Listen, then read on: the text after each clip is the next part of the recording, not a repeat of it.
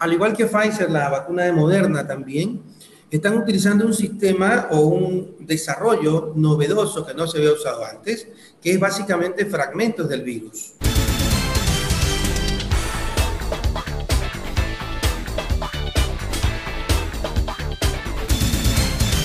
Estamos en Radio Fuego 106.5 con el doctor José Vergara, jefe de medicina crítica y terapia intensiva del Hospital Guasmo Sur. Vamos a hacer, a tratar la actualización del COVID. Eh, doctora, ¿a qué campaña se refería? ¿Cuál campaña? Lo puede decir al aire, ¿no? Estamos al aire, correcto. Eh, bueno, después de una entrevista con un colega suyo, con Carlos Vera, algo hablaba y dice, bueno, ¿qué pasa que no hacen algo los médicos? Porque, bueno, un poco el tema de que si se hace o no se hace a través de las autoridades, de, la, de los diferentes estamentos. Entonces él dice, bueno, lo desafío a que haga algo. Entonces le dije, bueno, voy a ver qué hago. Entonces se me ocurrió cuando llegué eh, grabar un video de los médicos hacia la gente, ¿sí? diciéndole que por favor se cuiden con, con todo lo que ya sabe, ¿no? La máscara adecuadamente, la limpieza de manos y el distanciamiento y le pedí a mis colegas, estudiantes y residentes que si querían grabar, eh, que iba a enviarlo yo a, el licenciado Carlos Vera y que me imagino que lo iban a publicar, no sabía si lo hacían o no. Lo cierto es que en ese día, al día siguiente le envié seis y después le envié 60 videos. Y luego, como, lo dice la gente, se hizo viral, se volvió viral, como lo dicen los chicos, y se publicaron por todos lados. Después, bueno, me llamaron del universo si lo podían utilizar en sus redes. Le dije que sí, que nosotros no teníamos, no, no, no, le pertenecía a nadie, en realidad era una iniciativa personal. Claro, porque lo más importante es que dentro de cualquier campaña que se realice, doctor, es el hecho de no de no bajar los brazos, ¿cierto? De seguirse cuidando, porque esa, eso, a eso estamos llamados en esta época. En este momento es lo único que tenemos, en este momento es lo único que realmente tenemos muy económico y al alcance de todo el mundo. ¿no? Cuidarnos. Y un poco el mensaje era, eh, si te cuidas, me cuidas, si me cuido, te cuido, un poco así esa es la idea. ¿no? Claro que sí. Doctor, ¿cuál es la situación del COVID actualmente en Guayaquil?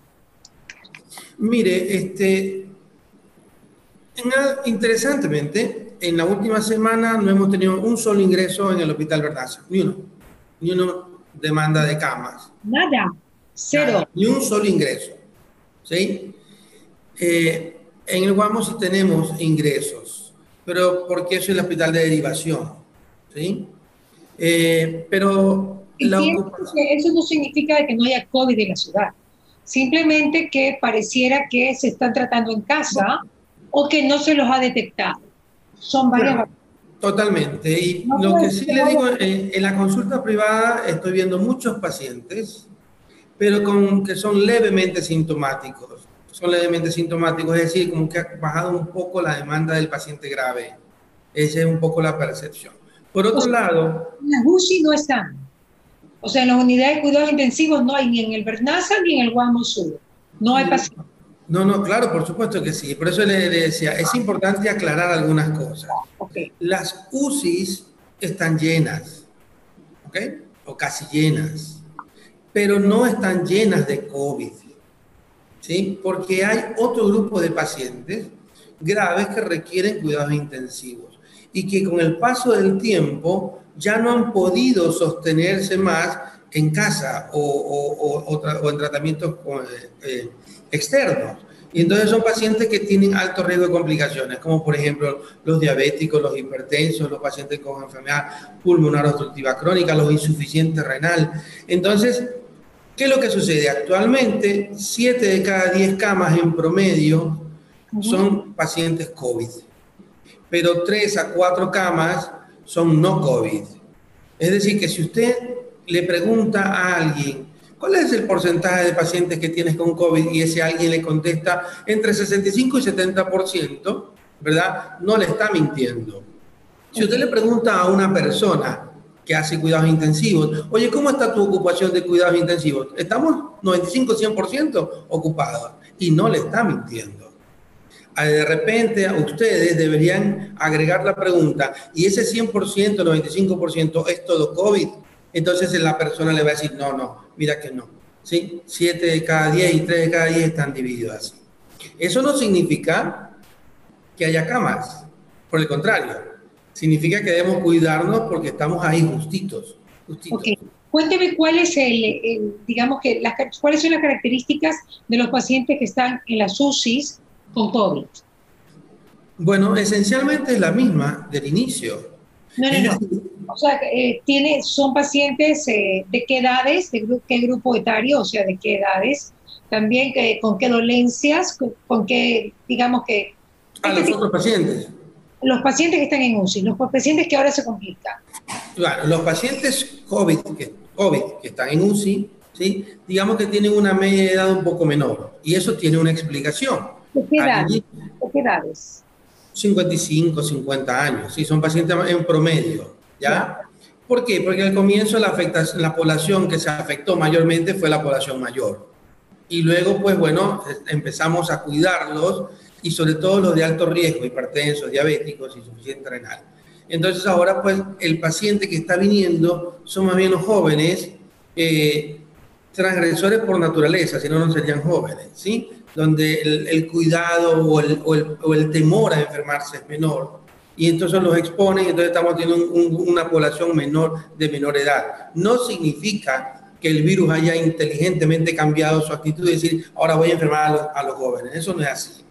Es una, simplemente un grado de exposición. En otro grupo de pacientes, los pacientes no COVID que están en UCI, bueno, la, la edad promedio es un poquito mayor porque son pacientes que ya tienen enfermedades previas, ¿sí? pacientes fumadores, renales crónicos, insuficientes cardíacos, que son una población mayor. Ok, perfecto. Entonces, eh, ¿cómo usted cree que debería ser el comportamiento de la, gente, de la gente con estas estadísticas? ¿Usted cree que debería ser más laxa? ¿Tienen que estar más tranquilos? Doctor, ¿qué opina ahora que ya viene? Me puse a pensar que iba a, que iba a pasar en Navidades, en el Black Week o Black Weekend o, en todo este tipo de, de eventos que que estamos ansiosos porque haya, porque la economía también tiene que moverse, pero pues eh, este, estamos eh, debatiéndonos también entre la enfermedad y la, y la economía.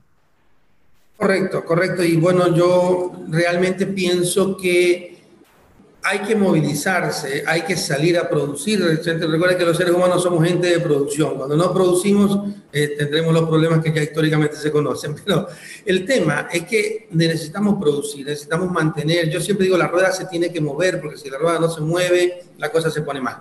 El problema pasa tal vez por el hecho de que, está bien, concibo que debo movilizarme, pero no concibo que debo cuidarme y que debo cuidarte yo creo que es ahí donde debe, eh, debe haber una real, una real propuesta.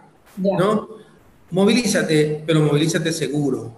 Porque si usted se pone a ver en las eh, festividades y en los, feriados que han habido, no ha habido ese, ese, ese aumento que es temido de los pacientes.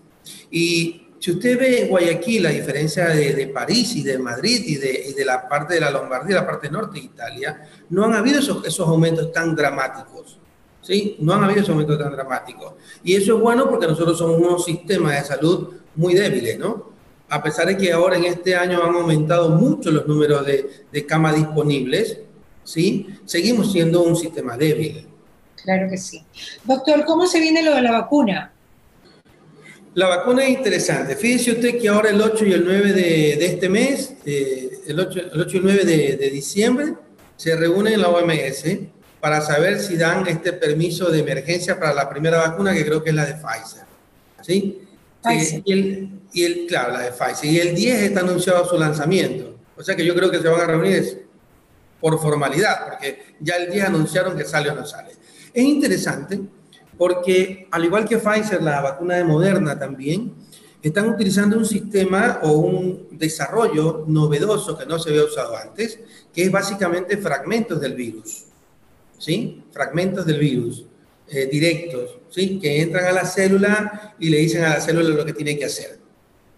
Las vacunas por lo general son, y estos son virus ARN, las vacunas por lo general utilizan de los mismos virus ARN fragmentos de este virus que lo introducen en virus ADN y es una especie como de vehículo que hace que se desarrolle una inmunidad.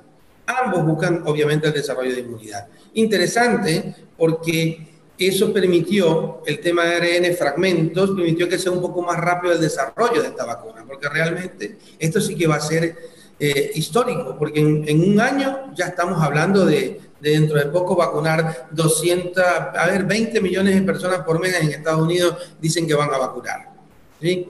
Eh, hay muchas vacunas en el mercado, más de 10, no, no, las tengo todas en mi cabeza, pero bueno, las que todo uno tiene en la cabeza, que es la de Pfizer, la de Oxford, la Sputnik de Rusia o la Sinovac de, China, de ellas, la moderna... ¿Cómo se llama la de China?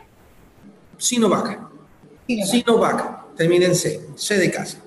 Este, todas ellas buscan aumentar la inmunidad en las pruebas que ya, ya hay más de 40.000 pacientes con la de Pfizer, que es la que está ah, adelante en este tema, eh, se ha conseguido alrededor del 95% de pacientes inmunes, ¿sí?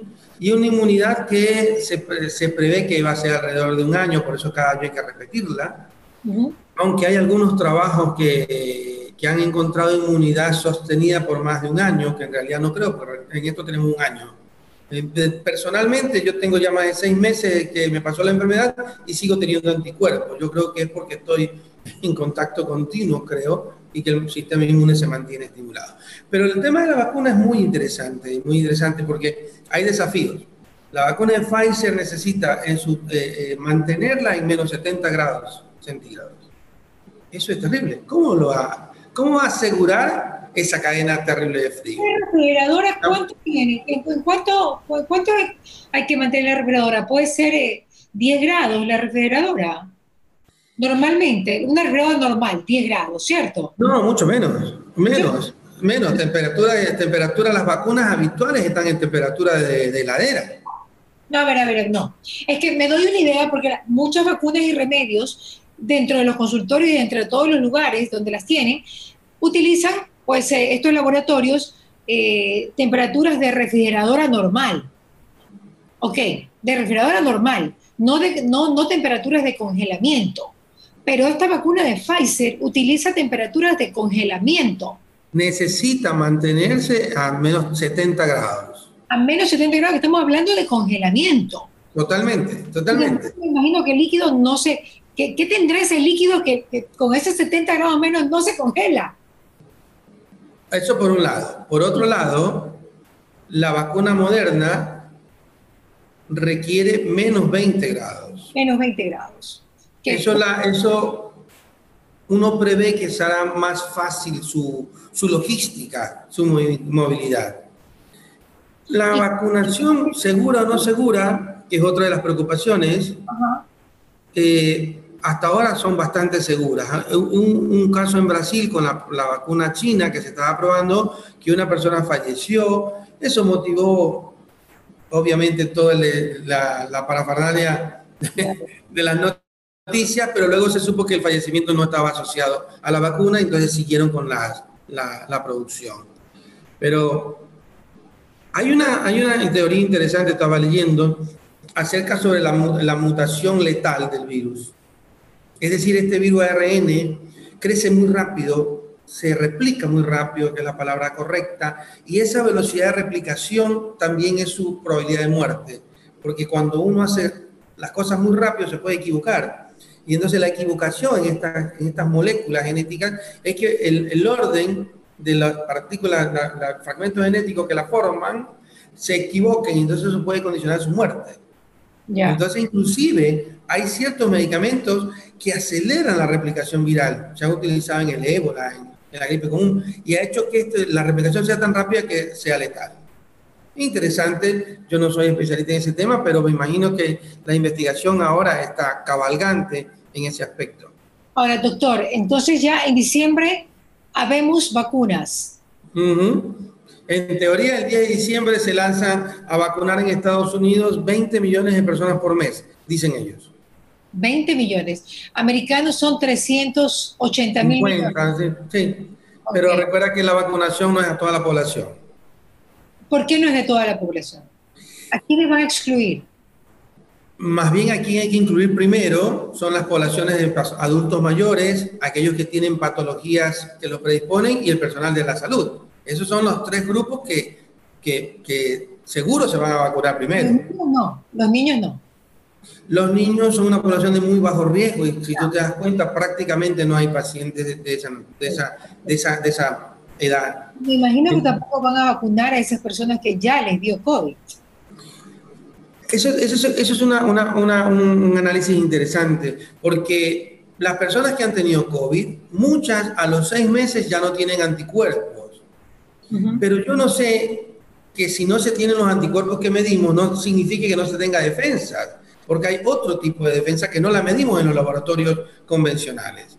Yo creo que eso eh, hay que, me imagino que será motivo de investigación, pero personalmente no me la pondría si, si yo tengo al lado mío una persona que no tuvo la enfermedad. Diría, póngansela a ellos, yo tengo anticuerpos o ya tuve la enfermedad. Es una cuestión, por ejemplo, mi hijo menor nunca ha tenido nada y mi esposo y mi otro hijo también, somos cuatro en la familia, tres tuvimos, el menor nunca ha tenido negativo continuamente. entonces yo, si yo tuviese una vacuna y estamos los cuatro, se la pondría a él. Claro, porque además todavía hay teorías eh, distintas en relación a la inmunidad de las personas que ya han tenido COVID. Dicen que dura la inmunidad, que dura mucho tiempo. Hay diferentes teorías, doctor. Todavía no está nada dicho en relación a eso. Así que, bueno, parecería que ustedes, los que ya tuvieron COVID, tienen esa ventaja, ¿no? Que ya tienen la inmunidad y que pues parece les va a durar.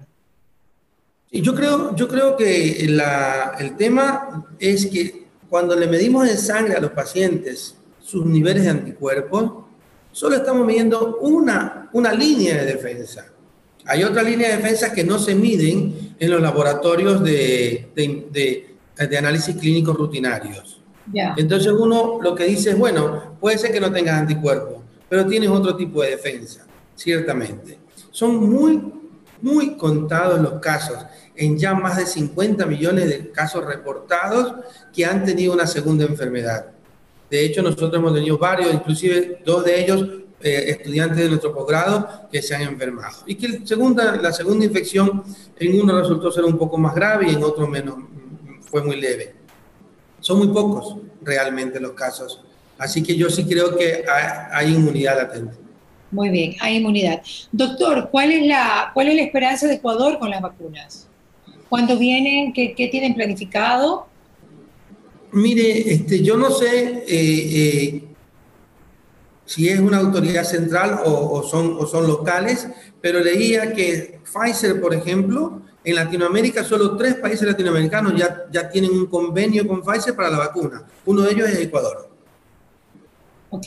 Uno de ellos es Ecuador. No sé si es a través ministerial o a través de algún municipio. Bueno, nuestro presidente acaba de dar una cadena hace más o menos una hora donde se habló de las vacunas y fue muy importante lo que él dijo, que realmente el INSPI puede ser, hablaban del INSPI. El pues, INSPI es el Instituto Regente Central, ¿no? El Instituto de Investigaciones. Obviamente a través del INSPI es que se, se maneja todo, las pruebas, la vacuna, etc. Ok, entonces a través del INSPI se va a manejar la introducción de la vacuna de Ecuador y luego la forma como se va a aplicar. Eso lo dijo pues Lenín Moreno hace unos, unos momentos acá en una cadena de radio que hicimos. Entonces, pues eh, parecería que las cosas sí se van a dar Ecuador, en Ecuador y se están dando positivamente. Claro, claro, le decía que leí, leí justamente, porque sigo de cerca el tema con, con las vacunas y vi con alegría de que de, los tres países latinoamericanos que ya tenían una pre, un preconvenio con ellos, era Ecuador uno de ellos. Por curiosidad, ¿cuáles son los otros dos? Mm, que, ¿Sabes que no me acuerdo? Creo que es México. Creo que es México el otro. Sí, creo que es México el otro. El otro no me acuerdo. Ya. Pero eso está disponible en la web. Claro. Ahora, eh, Moderna también ya tiene su vacuna, no solamente hablemos de Pfizer, Moderna ya la tiene, Johnson y Johnson también tiene una vacuna. O sea que varios, varios eh, laboratorios ya están adelante con el tema. O sea, la eclosión de vacunas sí es una realidad, como ya se veía venir. A pesar de que había muchos escépticos, yo nunca perdí la esperanza. Definitivamente, definitivamente. Y Moderna tiene el mismo tipo de vacuna de, Pfizer, que es ARN, y que esta necesita menos, temperaturas menos bajas. Las otras son vacunas ADN, es decir, que necesitan un vehículo para llegar a la célula. Claro, ayer viendo un reportaje en NTN 24, hablaban de la vacuna, contaban que más o menos la vacuna va a costar 21 dólares, aproximadamente la de Moderna, la primera apuesta. Pfizer, si no me equivoco, salió eh, hace pocos días diciendo que los costos iban entre 10, 15 dólares más o menos. Ajá, eso, eso había leído, 10. Ajá, ¿verdad? Estamos hablando de buen, bueno, el que el precio también depende del nivel económico de la gente, pero este va a ser expendido por el gobierno, esta vacuna, así que pues eh, me imagino que tiene que tener algún tipo de subsidio. Mm, bueno, ya esa parte no se lo podría, podría contestar porque no, no formó parte en, lo absoluto de, ningún estamento que pueda tener una... Si no, pues eh, yo creo que es importante y los precios están bastante asequibles, mi querido doctor. Eso Definitivamente, es 10 o 20. Positivismo, ¿no? 10, 20. Cuando la vacuna contra el papilomavirus, una apuesta cuesta 300 y pico. Así es. Sin embargo, el papilomavirus la gente no habla, no dice, no comenta, pero es una enfermedad gravísima que afecta al mundo entero y a Ecuador también, y que las mujeres y los hombres mueren por el papilomavirus. Pero la, la, vacuna es carísima, las tres puestas son 900 dólares, doctor. Así es. Y recuerde. Realmente yo creo que la humanidad ha puesto todo su esfuerzo. No creo que ni siquiera estén viendo el lucro, sino que están viendo en servir para que este planeta siga funcionando. Totalmente, recuerde, la rueda tiene que dar vuelta. Mire que la, el papilomavirus se asocia con cáncer de cervix en la, mujer y con cáncer de pene en el hombre. Y como, como bien tú lo dices, es tremendamente caro. Y la, la vacuna más barata está alrededor de 60 dólares. Pero el coronavirus no puede cubrir todas las cepas. Porque la que cubre, porque también, eh, o sea, el papiloma tiene muchísimas cepas. Yo no sé si usted me lo puede decir mejor, pero son más de 50 fácil, pero son más o menos 5 las que te matan, las que van directamente a darte un cáncer. Y de, esas, y de esas 5 cepas o 4 cepas, yo no sé si ahora se las cubre todas, ¿no? Pero cada año se cubren más cepas, por lo tanto, cada año es más caro la vacuna, por lo menos la actualizada. Claro, pero por otro lado también, imagínate que eh, los virus van mutando. ¿sí? Aunque las mutaciones no te producen resistencia a la vacuna, sí pueden disminuir su eficiencia, su eficacia. Pero yo creo que los laboratorios han... Ah, es, verdad, hay, hay parte y parte, ¿no? Uno siempre tiene que ver las cosas con forma positiva. Yo creo que el desarrollo de una vacuna es un beneficio para la humanidad y que cobren 10 dólares también es un beneficio para ellos porque en lugar de vacunar 10 mujeres con el papiloma, se van a vacunar 1.500 millones de personas en el mundo. Una prevención maravillosa y realmente un gasto eh, posterior con una enfermedad, si pues se pone la vacuna, pues usted sabe que una enfermedad es muchísimo más cara que prevenir una enfermedad, ¿no? Eh, mi querido doctor, ¿Qué, ¿Qué, esperanzas tiene usted para, en relación a, a, que la vacuna no tenga efectos secundarios realmente nocivos? Hasta ahora, hasta ahora, y con cuidado porque, a ver, Pfizer, que es la que más el más número tiene, son 43 mil pruebas más o menos. Y no se han visto efectos colaterales importantes. Así que, y ahí sí, eso forma parte de lo que se conoce como fase 4, fase 4 en clínica, en medicina interna, en investigación. Fase 4 es cuando ya salió el producto al mercado, se empieza a utilizar mucho, mucho, mucho, y hay un famoso formulario que le dicen el formulario amarillo, que es que cuando aparece alguna, alguna efecto colateral, probablemente relacionado a, uno lo informa y el ministerio va, tomando y si es importante lo, lo, el efecto colateral se, hace una intervención y un, análisis. Entonces, definitivamente, por más que se prevén 43 mil, 100 mil personas, cuando se empiece a usar estamos hablando de 20 millones en un mes, así dicen los, los norteamericanos. ¿Te imaginas tú ahí que esa se llama ya fase 4, donde ya está la, el uso clínico, veremos su seguridad. Hasta ahora parece que buena todo va bien. Claro, porque si nos, tomamos, nos podemos a, pensar, el SIDA todavía, el VIH, perdón, todavía no tiene una vacuna. Así es, y es, interesante porque el VIH también es un virus ARN, al igual que el coronavirus. Miren. Sí. Entonces. Tal vez la gente no le puso tanto asunto, como decimos en Madrid, porque también depende de cuánto dinero se inviertan en la vacuna o se quieran invertir, y pues qué tanto, qué tanto ¿Qué, tanto interés se ponga en hacerlo? Ahora con el coronavirus todos los laboratorios se pusieron pilas.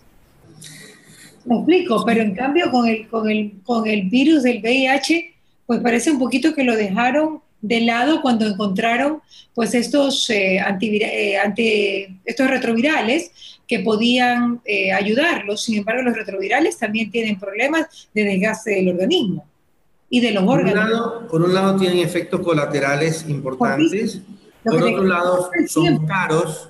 Lo que gana es tiempo, pero te hacen pedazos los riñones, el hígado, un desastre.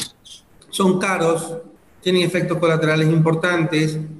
Si bien es cierto el tratamiento de los pacientes con SIDA o los antirretrovirales, ahora el SIDA es una enfermedad crónica controlable, igual que la diabetes, igual que la hipertensión, crónicas controlables.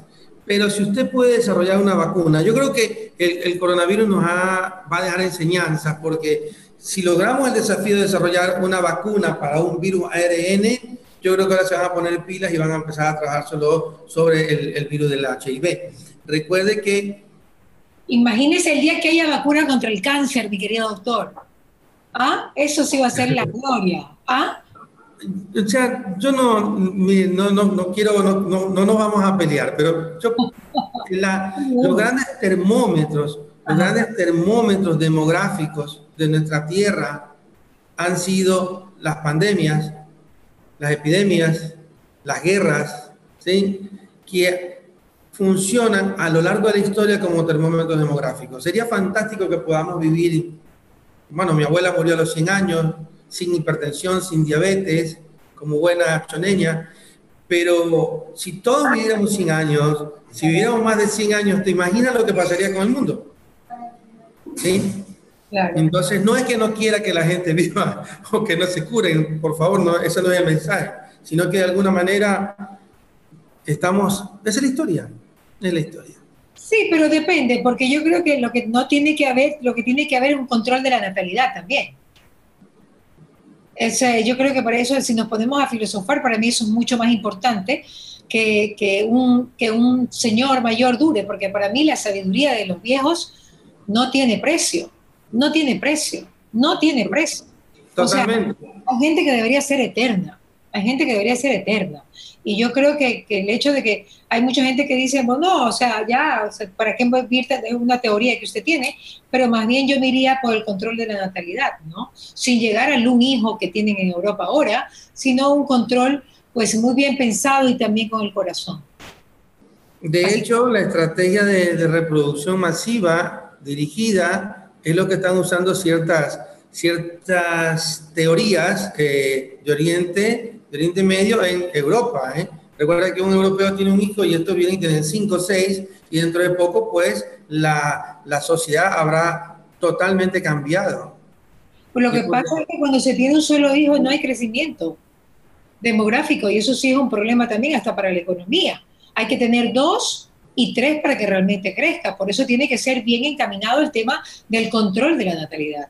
Pero bueno, en todo caso, ojalá que podamos eh, entrevistar algún momento a, los ministros y poder darle diferentes planes sobre este asunto, porque nos quedamos de todas maneras con muchas, con muchas, muchas lecciones por la pandemia y sería bueno seguirlo ahondando. No hay nada más apasionante que poder ayudar a la gente, mi querido doctor, y qué linda su profesión y que siga adelante con todo lo que hace. No se me pierda porque pues eh, tal vez ya en enero no hablaremos de pandemia porque ya no vaya a estar y está la vacuna, pero trataremos de resolver otros temas de salud que siempre son tan importantes. Nos queda la lección de no descuidar la salud nunca.